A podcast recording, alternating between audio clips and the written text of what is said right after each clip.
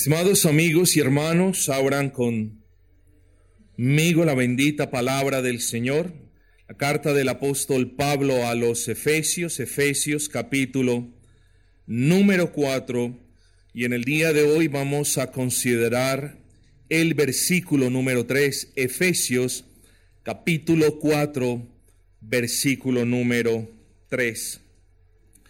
Dice la palabra de nuestro buen y gran Señor, solícitos en guardar la unidad del Espíritu en el vínculo de la paz. Solícitos en guardar la unidad del Espíritu en el vínculo de la paz. Ese es el texto que consideraremos en la mañana de hoy.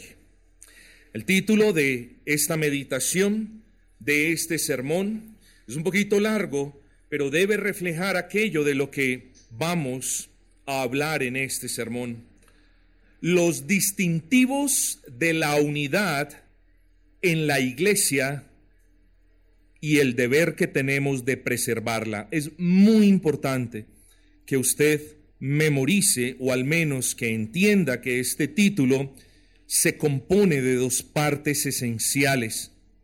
Primero, de cuán importante es la unidad que el Señor ha obrado en nosotros de cuáles son sus distintivos, es decir, aquellas características por las que podemos identificar que la iglesia en realidad está unida.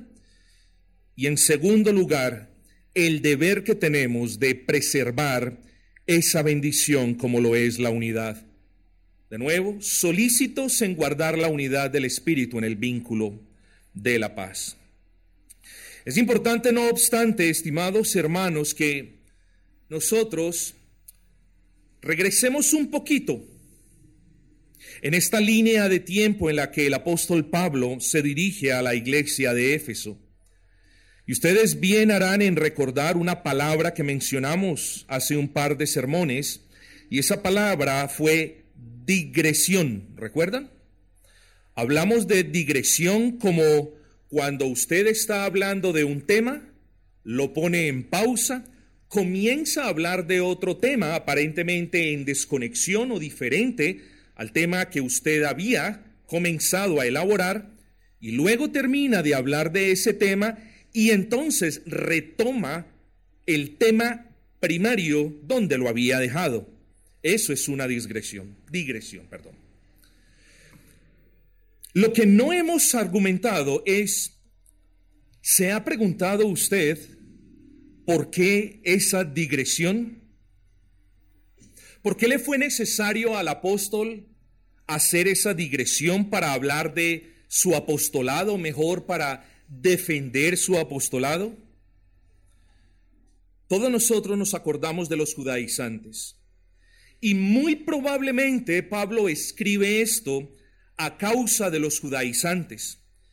Si bien en esta carta los judaizantes no están mencionados de una manera explícita, lo cierto del caso es que el hecho de que los judaizantes por aquel entonces estuvieran en la campaña de ir de iglesia en, en iglesia, desprestigiando el apostolado de Pablo, es muy significativo. ¿Quién nos dice que no iban a venir a la iglesia de Éfeso hacer lo mismo que ya habían hecho en Corintios o en Galacia? Era muy probable entonces que los judaizantes viniesen a la iglesia de Éfeso y comenzasen a poner en duda el apostolado del apóstol Pablo, lo cual en sí es sumamente grave. Pero el problema no tanto era que, que estuviesen desprestigiando al apóstol Pablo, lo que era un pecado en sí. El problema, estimados amigos y hermanos, era que junto con ese desprestigio estaban desprestigiando también el Evangelio de la gracia salvadora de nuestro Señor Jesucristo. El problema realmente que estaba perjudicando la unidad en las iglesias locales era que estos judaizantes estaban esparciendo, propagando herejías. ¿Cuál era esa herejía? O al menos una de ellas. Ellos no negaban a Cristo. Ellos no decían no crean en Cristo. Ellos decían crean en Cristo, pero también tienen que estar sujetos a la ley. y no sujetos como medio de santificación, sino como medio de justificación. Ellos decían, crean en Cristo, pero también abogaban por la permanencia de esa ley ceremonial. Ellos decían, crean en Cristo, pero los varones circuncídense, porque de otra manera no les aprovechará Cristo.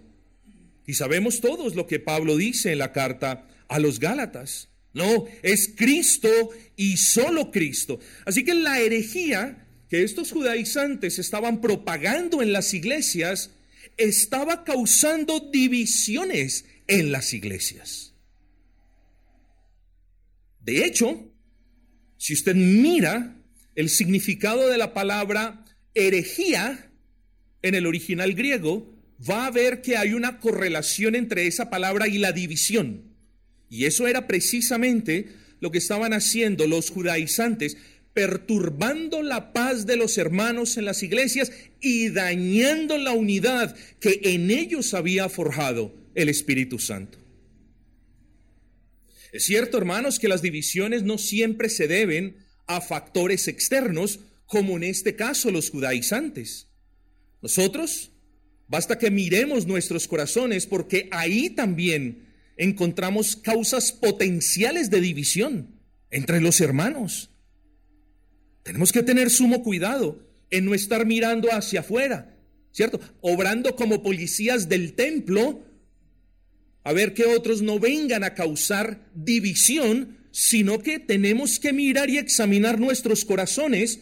No vaya a ser que de palabra o de obra seamos nosotros los que estamos causando división a la iglesia y por ende al cuerpo de Cristo. Tenemos que tener cuidado, hermanos. Tenemos que tener cuidado. Recordemos, solamente para ilustrar el ejemplo, lo que sucedió en la iglesia de la ciudad de Corinto. Primera de, de Corintios 1.12 que nos dice, no, yo soy de Pablo, no, yo soy de Cefas, yo soy de Apolos. Y los más humildes decían, yo soy de Cristo. ¿Acaso Cristo está dividido? Queriendo decir, ¿acaso la iglesia se compone de aquellos que prefieren a Pablo o a Cefas o a este o al otro.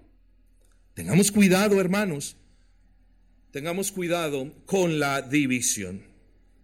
Y les digo esto, querida familia, por una razón muy particular. Porque la unidad de la iglesia local es una doctrina de suma importancia.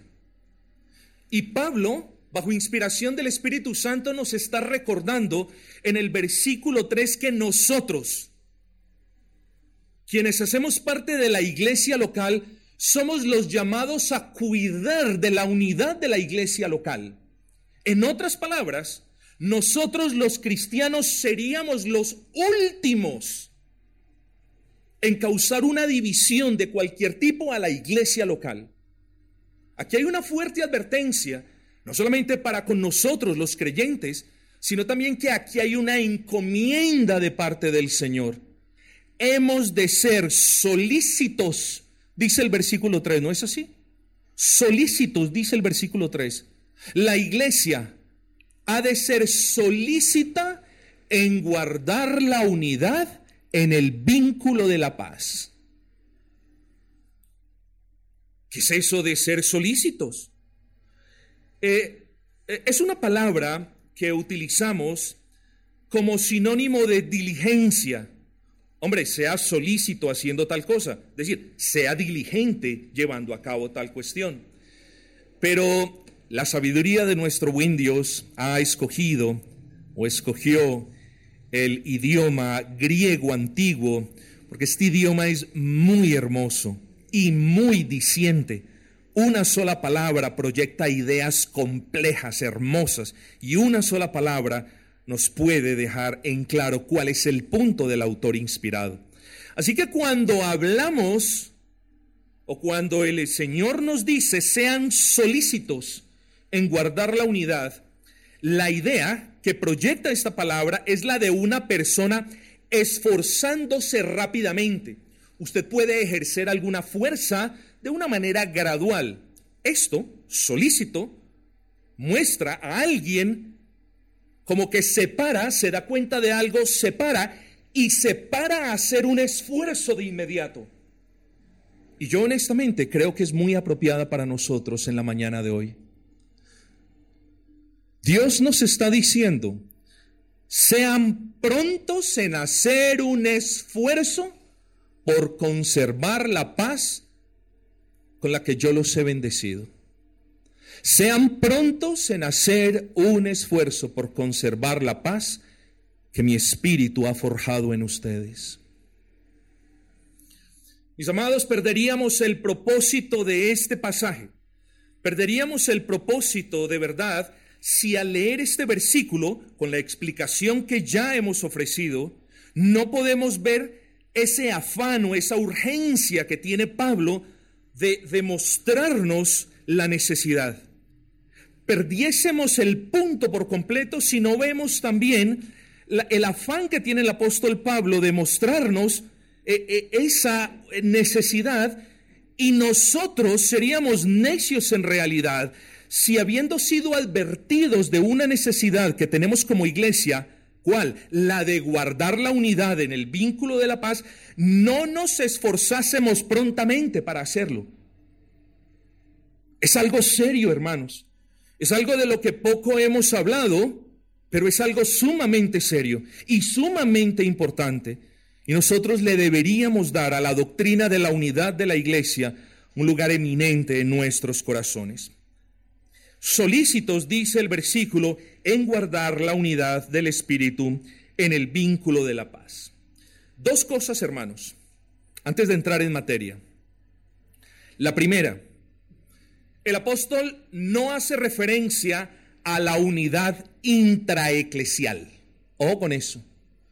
Nadie puede usar este versículo para justificar una supuesta obligación que tiene una iglesia de unirse a otra. Nadie lo puede hacer.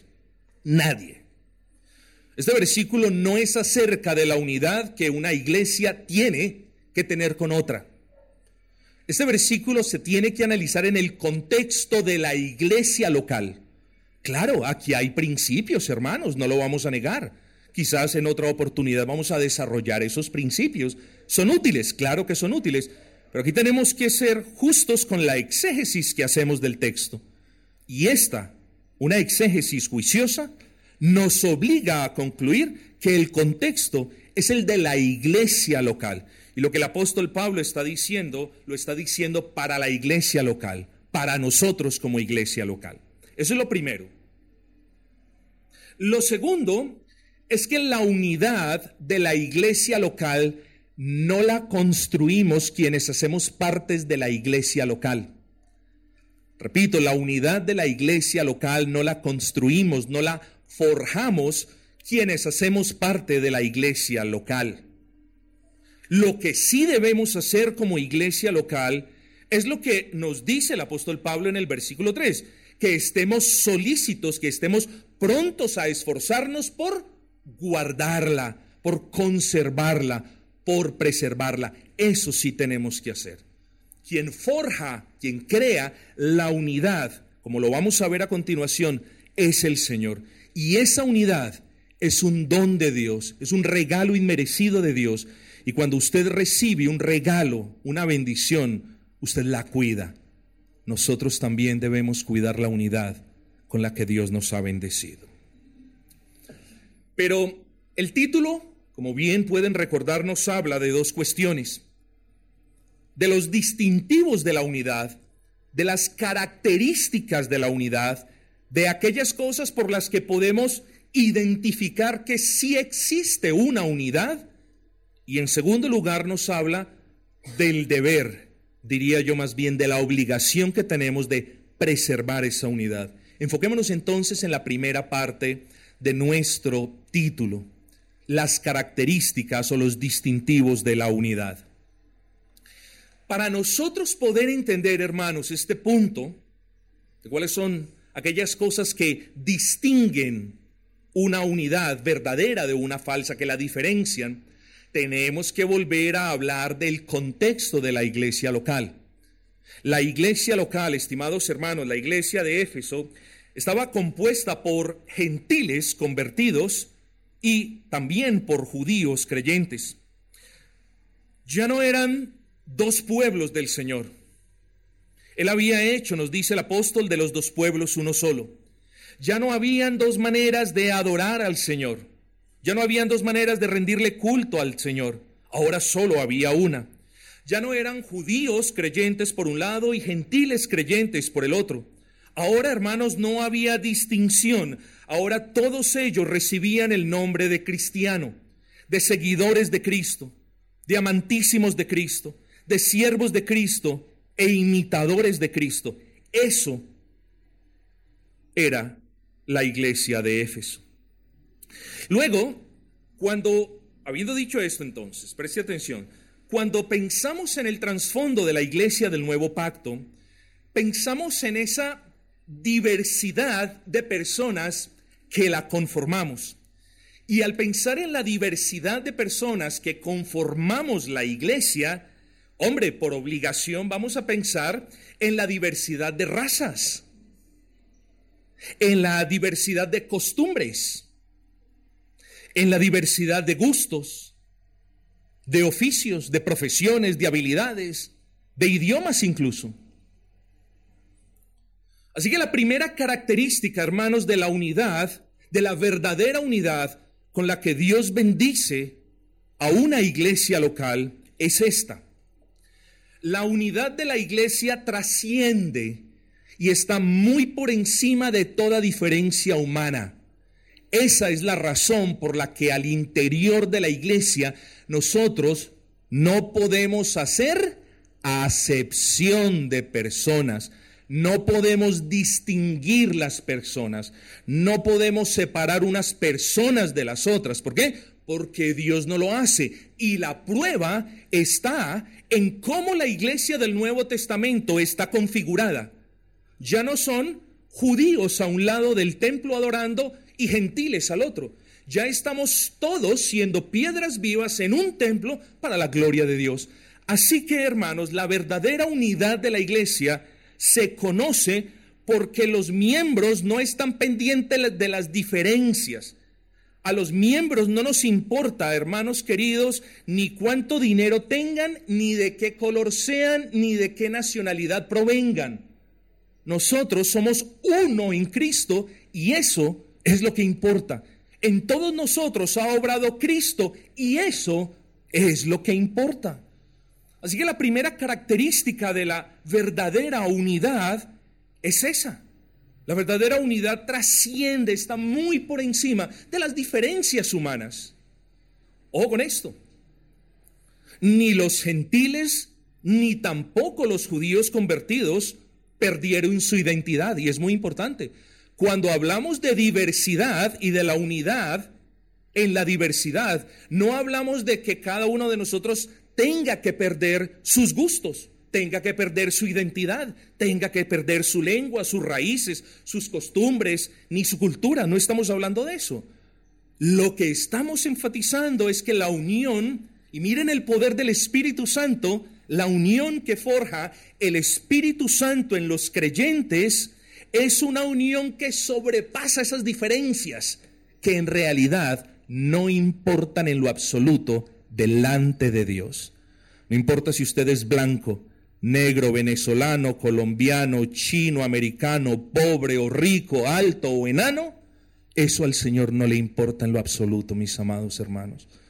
Y si Dios nos ha dado una unidad de ese calibre, tengamos cuidado en segregar hermanos o en hacer diferencias entre hermanos cuando sabemos que Dios no las ha hecho. Hermanos, en la sociedad se ven hombres blancos en países de mayorías negras viviendo en áreas donde solamente los blancos viven. En nuestra sociedad vemos los ricos escogiendo barrios donde otros ricos residan. Vemos a los pudientes frecuentando clubes que solamente frecuentan los pudientes. Vemos a unos entrando en unión en sindicatos conforme a sus ideas.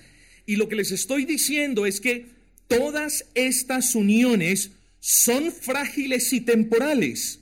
Frágiles porque a menudo se resquebrajan por la maldad de la misma persona y temporales porque se acaban, estas uniones terminan cuando se acaban las motivaciones que los lleva a unirse. Si una persona se une a un club y se le acaba el dinero, pues ahí está, ahí le llegó la unión. Pero la unión que Dios forja en el corazón de los hermanos es muy superior a estas que intentan los hombres forjar. Así que hermanos, en la iglesia hay unidad, no por ninguna afinidad externa, sino por la obra interna y poderosa del Espíritu Santo en el corazón de quienes conformamos esa iglesia. Esa es la primera característica de la verdadera unidad que Dios obra en su pueblo.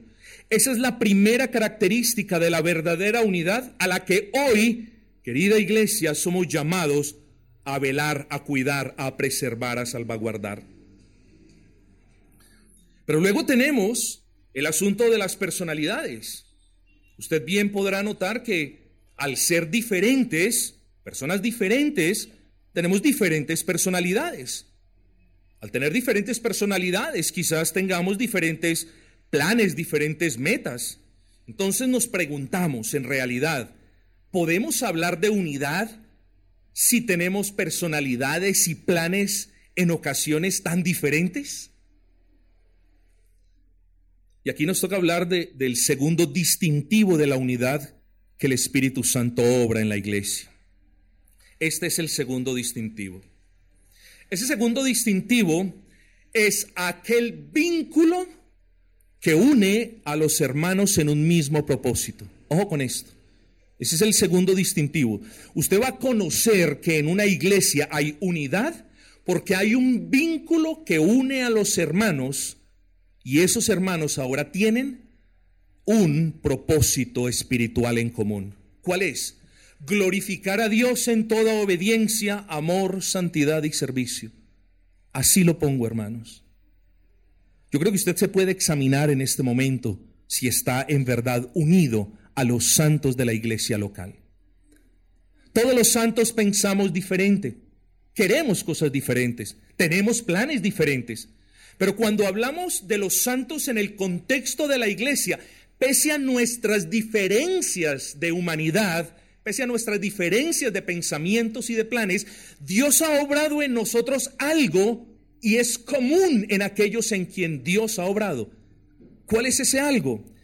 Es que tenemos un propósito en común que nos une cual vínculo fuerte y ese propósito es buscar la gloria de Dios en palabra, en pensamiento, en obra, pero también en amor, en doctrina, en servicio y en santidad, hermanos. Si pudiéramos definir incluso a la iglesia en términos de esto que mencionamos, lo haríamos de la siguiente manera. La iglesia es el conjunto de diferentes cristianos con diferentes trasfondos, con diferentes personalidades, incluso con diferentes planes, pero que comparten un mismo fin y que están unidos a un mismo deseo.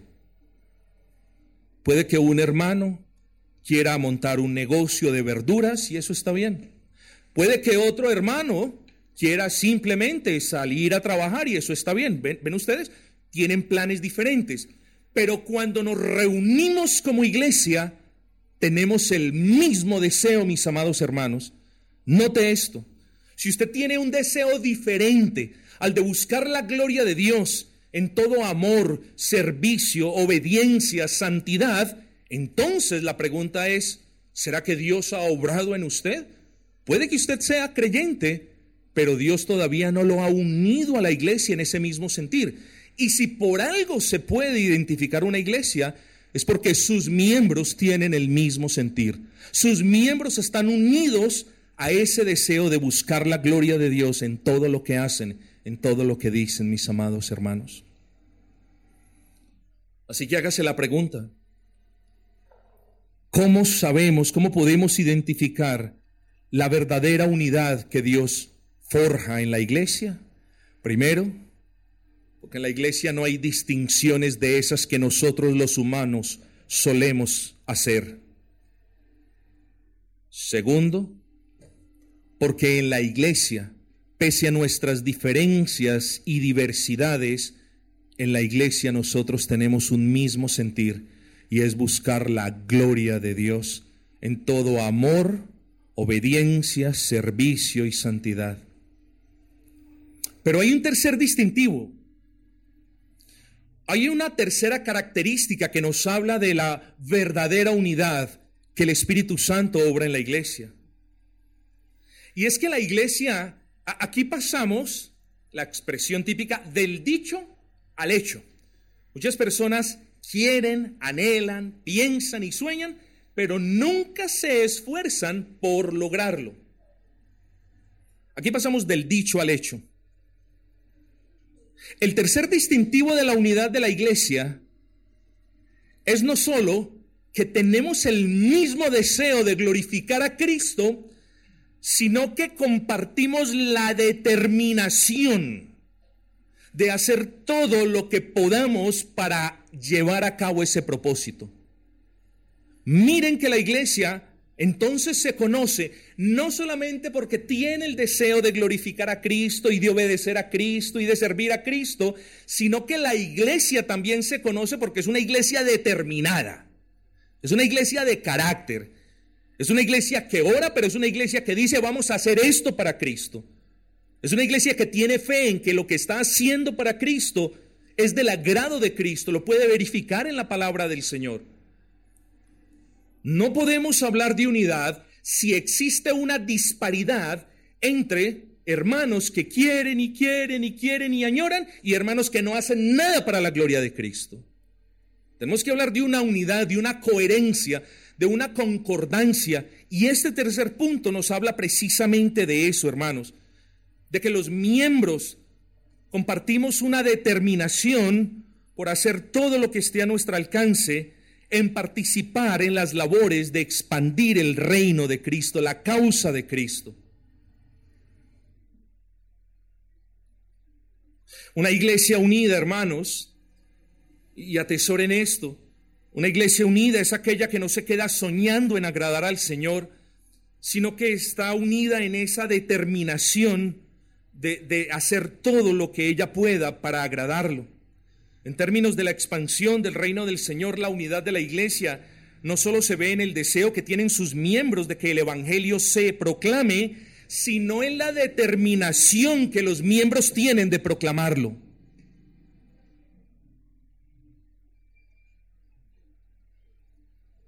Cuarta característica de la verdadera unidad. Y ya el tiempo corre. La unidad de la iglesia nace del amor de Dios y se caracteriza por el amor para con Dios, para con los hermanos e incluso para con los perdidos. ¿Qué es lo que le quiero decir? Que no podemos hablar de una verdadera unidad forjada por el Espíritu Santo si quienes estamos dentro de esa unidad no tenemos el deseo de amar a Dios. Todos ustedes me dirán, pero pastor, no lo entendemos porque todos amamos a Dios. Bueno, piensen esto. Cuando hago referencia a que la unidad se caracteriza por un testimonio de amor, también hago referencia a que el amor se manifiesta en términos de obediencia a la ley del Señor.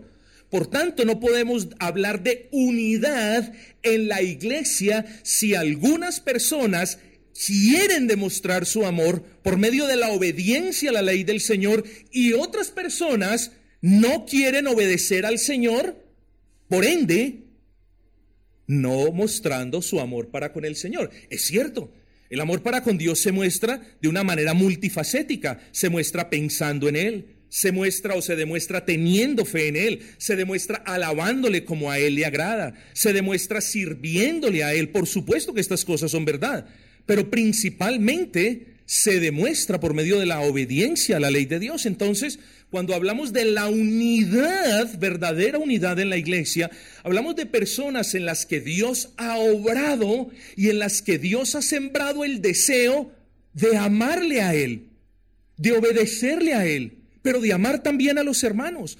¿O cómo podemos hablar de unidad en el seno de la iglesia si yo no amo a los perdidos? No, no, no, no, no, no. No, yo amo a Dios y a los hermanos, pero a los perdidos, no, no, no, no mejor no, no. ¿Cómo podemos hablar de eso?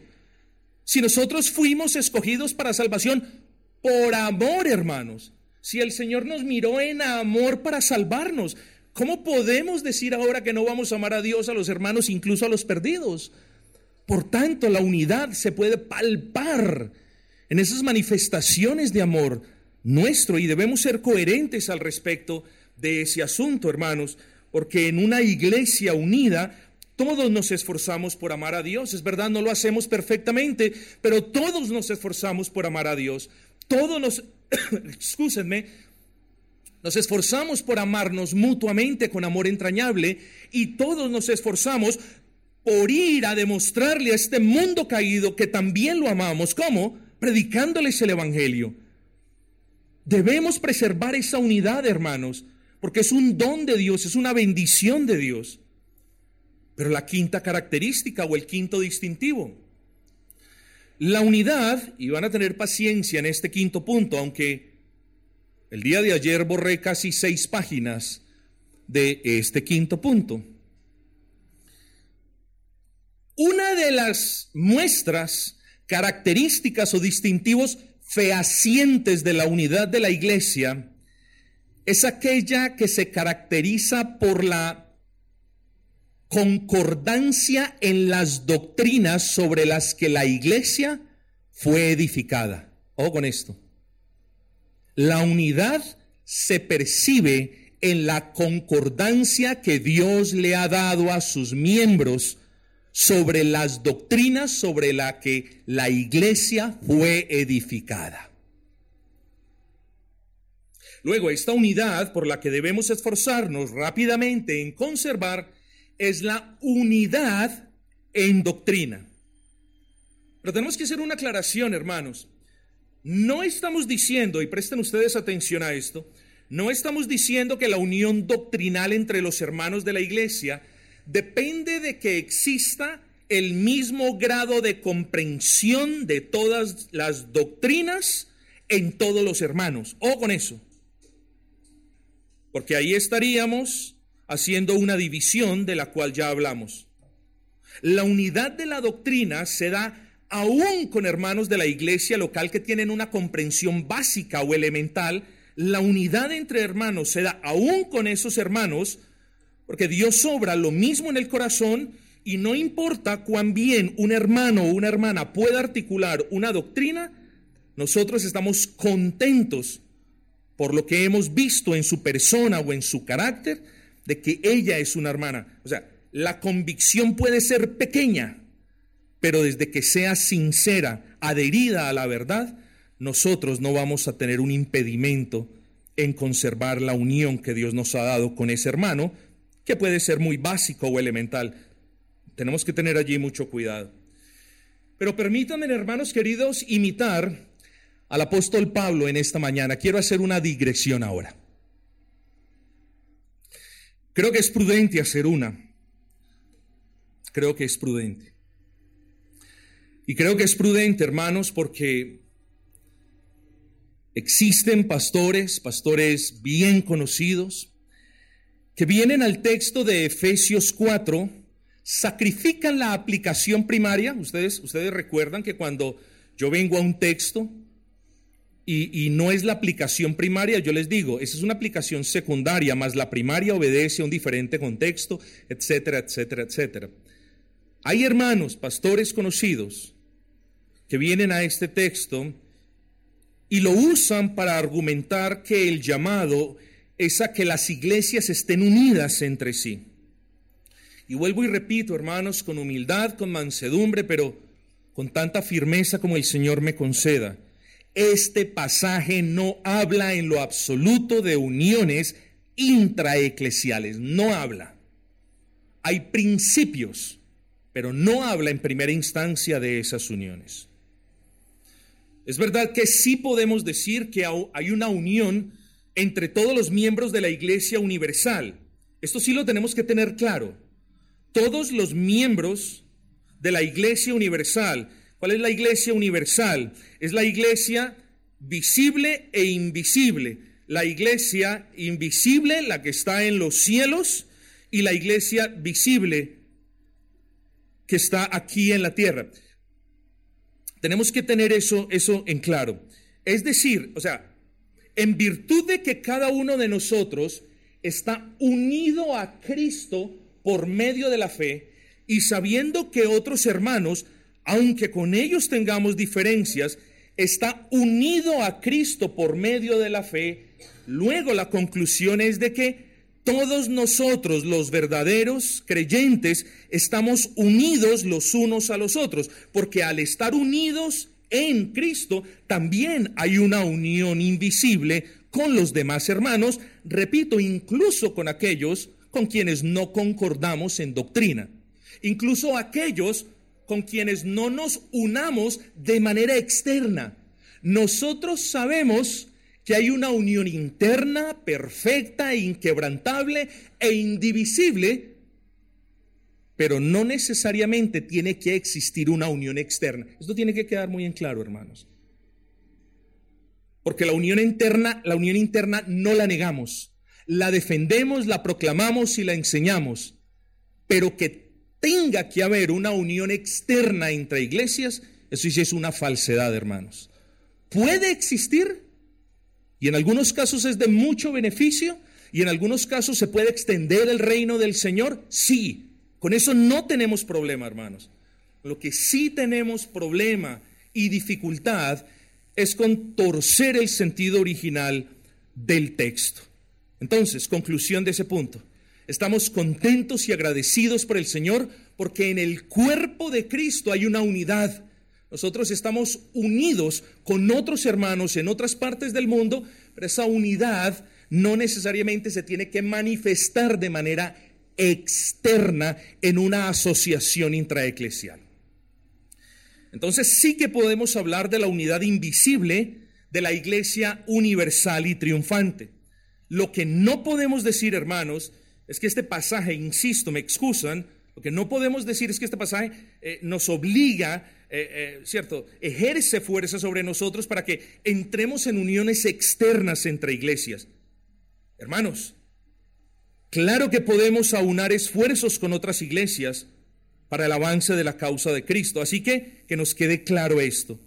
El problema no lo tenemos nosotros con la unión entre iglesias, sino con las cosas que las iglesias están sacrificando para unirse las unas con las otras.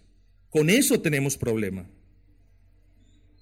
Porque lo que sucede muy a menudo con estas uniones intraeclesiales es esto. Por mostrarle al mundo una unidad externa, muchos de quienes se unen en esas unidades están perturbando la unidad interna de la iglesia local. Así que no podemos entrar en una unión externa sacrificando la unión que el Espíritu nos ha dado de manera interna. Puesto a la luz de este quinto punto de la unidad doctrinal, se lo resumo de esta manera. No podemos hacer ni un sacrificio en doctrina simplemente porque nos vamos a unir a esta o a otra iglesia. No podemos renunciar a nuestras convicciones, hermanos, porque el día que la iglesia renuncie o comience a renunciar a convicciones, a convicciones menores o doctrinas secundarias o terciarias, como muchos suelen llamarle, ese día es el principio, y márquelo bien, ese día es el principio de, lo, de la decadencia de la iglesia local. Créame lo que le estoy diciendo. Y créamelo, porque le estoy hablando con conocimiento de causa. Créamelo, porque no basta a usted, sino que mire cuál fue la doctrina de algunas iglesias reformadas hace 15 y 20 años y cómo están viviendo hoy ellos la reforma. Decadencia, ¿por qué? Porque afanados por entrar en esta suerte de uniones intraeclesiales, comenzaron a, desbastar la doctrina. No, no, no, esto no, esto está muy alto, hay que bajarle, siga desbastando, hágale con el cepillo, eso ahí, ahí. Tengamos cuidado, hermanos. Nosotros tenemos iglesias hermanas, nos unimos a esas iglesias, tenemos compañerismo cercano, público, visible con esas iglesias. Pero debemos tener cuidado porque la prioridad a lo que nos llama el apóstol Pablo en el versículo 3 no es a juntarnos con otras iglesias, es a preservar y a guardar la unidad que Dios ha forjado en los miembros de la iglesia. Esa es la prioridad. Ahora bien, hermanos, Vamos a la segunda parte de nuestro título. ¿Eh?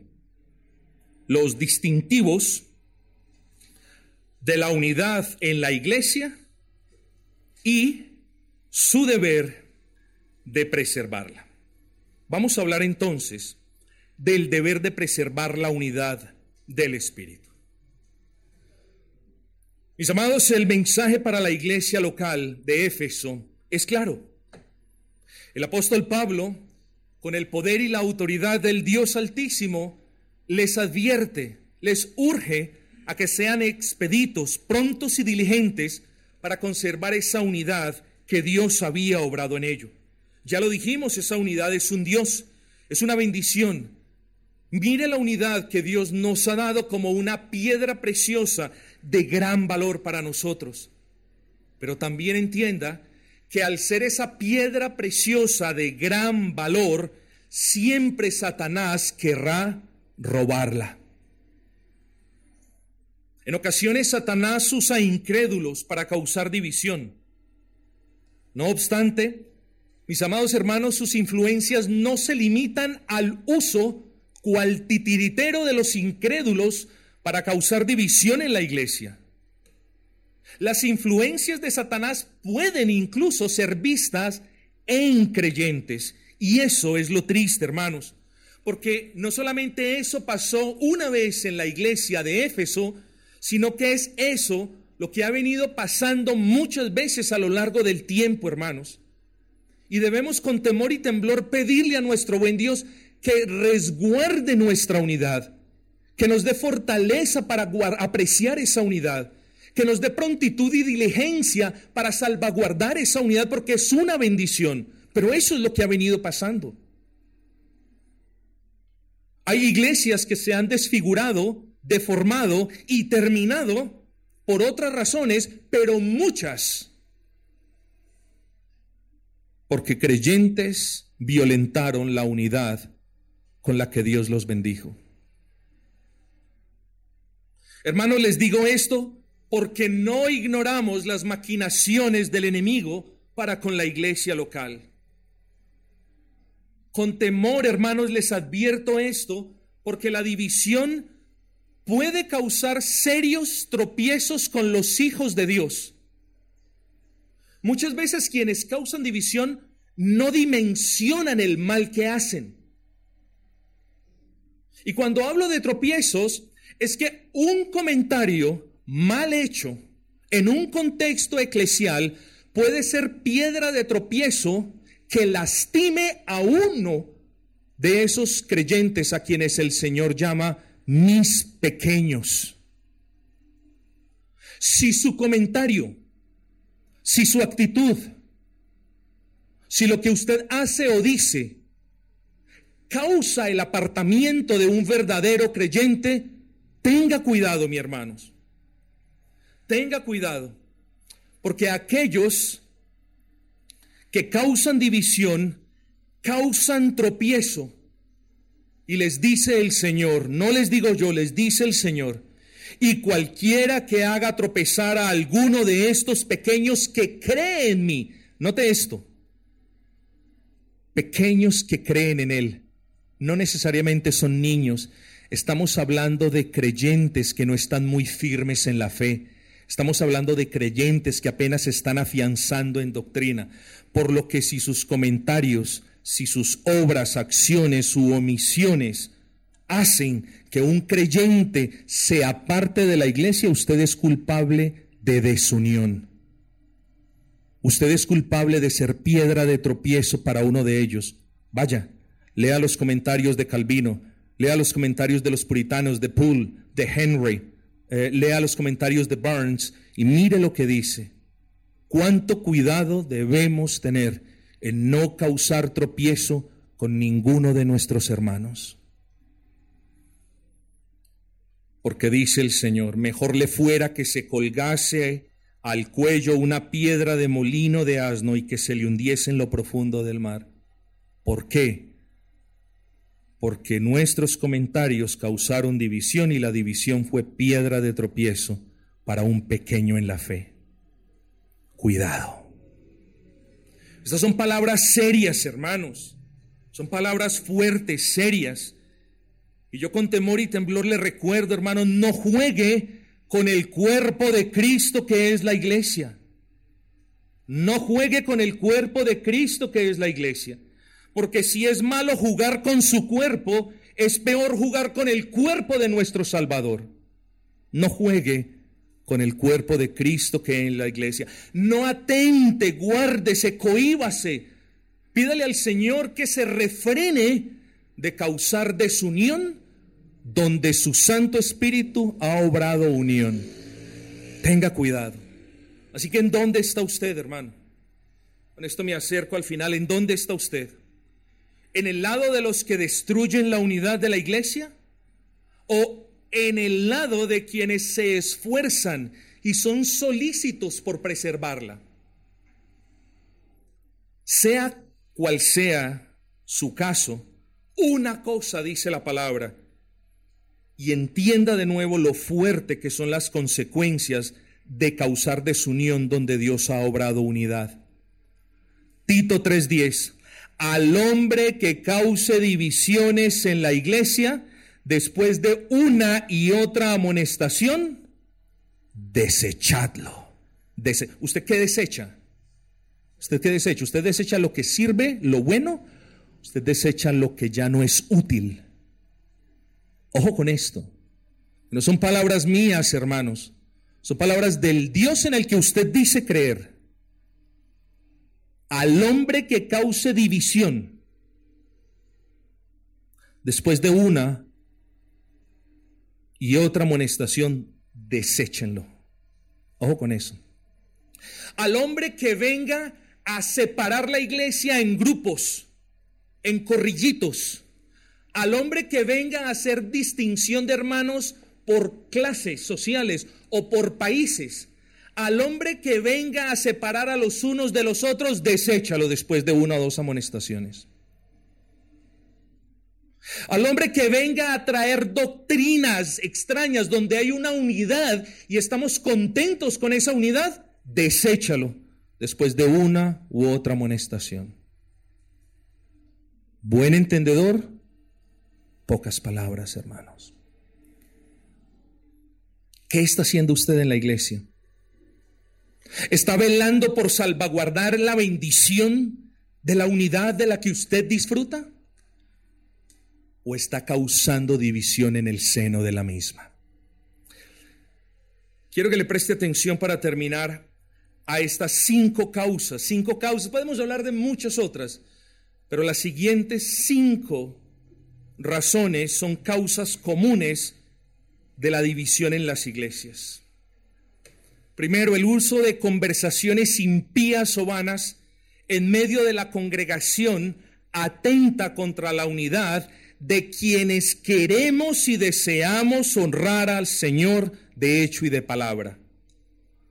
Hermano, usted es bienvenido en esta casa, porque esta casa no es mía, esta casa es la casa de Dios. Pero sepa usted que conforme lo que nos ordena el apóstol Pablo, vamos a ser solícitos en salvaguardar la unidad con la que Dios nos ha bendecido. Si usted no quiere vivir como nosotros queremos vivir y estamos viviendo, por favor, no dañe la unidad de la iglesia. Ese es un favor que yo le pido, pero Dios trata con usted de manera diferente. No dañe la unidad de la iglesia. Segundo, los celos, los chismes y los comentarios entre hermanos, eso arruina la unidad de la iglesia. No participe de eso, no sea agente activo de eso y no le preste oído a eso. Eso es un crimen eclesial, atentar contra la unidad de la iglesia. Tengamos cuidado con eso. Tercero, Ojo con este. El esparcir doctrinas o puntos de vista diferentes a los que emanan del púlpito. Se los he enseñado, les he dado las razones. No les puedo prohibir que ustedes vean o escuchen, pero sí les he advertido y lo que sí se les pide en los términos más fuertes, pero amables y amorosos posibles, es no traiga desunión donde hay contentamiento en doctrina y unión. No lo haga. Eso atenta contra la unidad de la doctrina en la que nosotros estamos felices de convivir. Cuarto punto, no haga esto. Esto lo hicieron los hermanos de la iglesia de Corinto. De gracias al Señor por el predicador y por los hermanos que mucho o poco tomen el púlpito. De gracias. No cometa el error de los hermanos de Corinto. Qué desgracia. Yo soy de Pablo, decían unos, y yo soy de Apolos, y yo soy de Cefas, de Pedro, del principal. No, yo soy de Cristo. Una iglesia hermosa totalmente dividida por una carnalidad tonta y necia de la escogencia de un predicador sobre otro. No cometa eso, porque eso atenta en contra de la unidad de la iglesia y una iglesia de sana doctrina que quiera honrar al Señor no puede permitir eso. Quinto, tenga cuidado en no robar el corazón y el afecto de los hermanos para con el pastor. Ojo con esto. Tenga cuidado, mujer, hombre, joven, el que predica y el que no predica. Tenga cuidado de no robar el afecto y el corazón que otros hermanos tienen con el pastor. Estos sí que son peligrosísimos para la unidad de la iglesia. Podría hablar yo mucho más de esto, hermanos, pero simplemente me acerco a la conclusión y es si usted ha caído en uno de estos cinco puntos, si usted lo ha hecho en el pasado, espero que se haya arrepentido. Pero si usted lo está haciendo en el presente, de la manera como lo he expresado, de la manera más amorosa, pero más firme posible, le advierto que la desunión no será tolerada en esta iglesia, hermanos. ¿Por qué? Ah, es que el pastor es muy fuerte, es que el pastor es muy bravo. No, no será tolerada porque hoy retomamos las armas para batallar en toda cuestión, persona, ideología, pensamiento, palabra, acción, obra u omisión que atente contra el regalo que Dios nos ha dado. No lo vamos a permitir. Tenga cuidado, hermanos. Es bienvenido en la iglesia. Será amado en la iglesia. Recibirá misericordia en la iglesia. Le tocará perdonar nuestras deficiencias y falencias. Pero esta es la casa de Dios, es el hospital de las almas, es el lugar donde puedes venir y buscar al Señor de una manera mancomunada con la iglesia. Pero esta no es tu casa. Y de la misma manera como no es útil crear división en tu casa, tampoco es útil y menos sabio crear división en una casa que es la casa del Dios Altísimo. Si usted continúa atentando contra la unidad de la iglesia, lo único que yo puedo hacer es rogarle que no lo haga más. Lo único que yo quiero hacer es llamarlo al arrepentimiento con todo temor y temblor en realidad, advirtiéndole del mal que viene sobre aquellos que quieren desmembrar el cuerpo de Cristo, porque lo tiene que ver de esa manera. Sus comentarios no causan que un hermano se aparte, sus comentarios están desmembrando, despedazando el cuerpo de Cristo. Y de eso, créame, nadie puede salir impune. Tenga cuidado, por favor. Así que dos cosas quedaron en claro ya. La primera, la condensamos en la primera parte del título de este sermón. Cuán importante es la unidad de la iglesia local. Qué gran bendición es pertenecer a una iglesia local que esté unida, que esté buscando unirse más, por supuesto. Pero aquí encontramos una gran bendición y las bendiciones, hermanos, nosotros somos llamados a guardarlas, a protegerlas. Y ese es la, esa es la segunda parte del título. La iglesia es llamada a salvaguardar diligentemente esa unidad que el Espíritu ha forjado en quienes la componen. solícitos en guardar la unidad del Espíritu, del Espíritu. Es la unidad que ha forjado el Espíritu. Es una gracia que nos ha concedido Dios por medio de su Espíritu.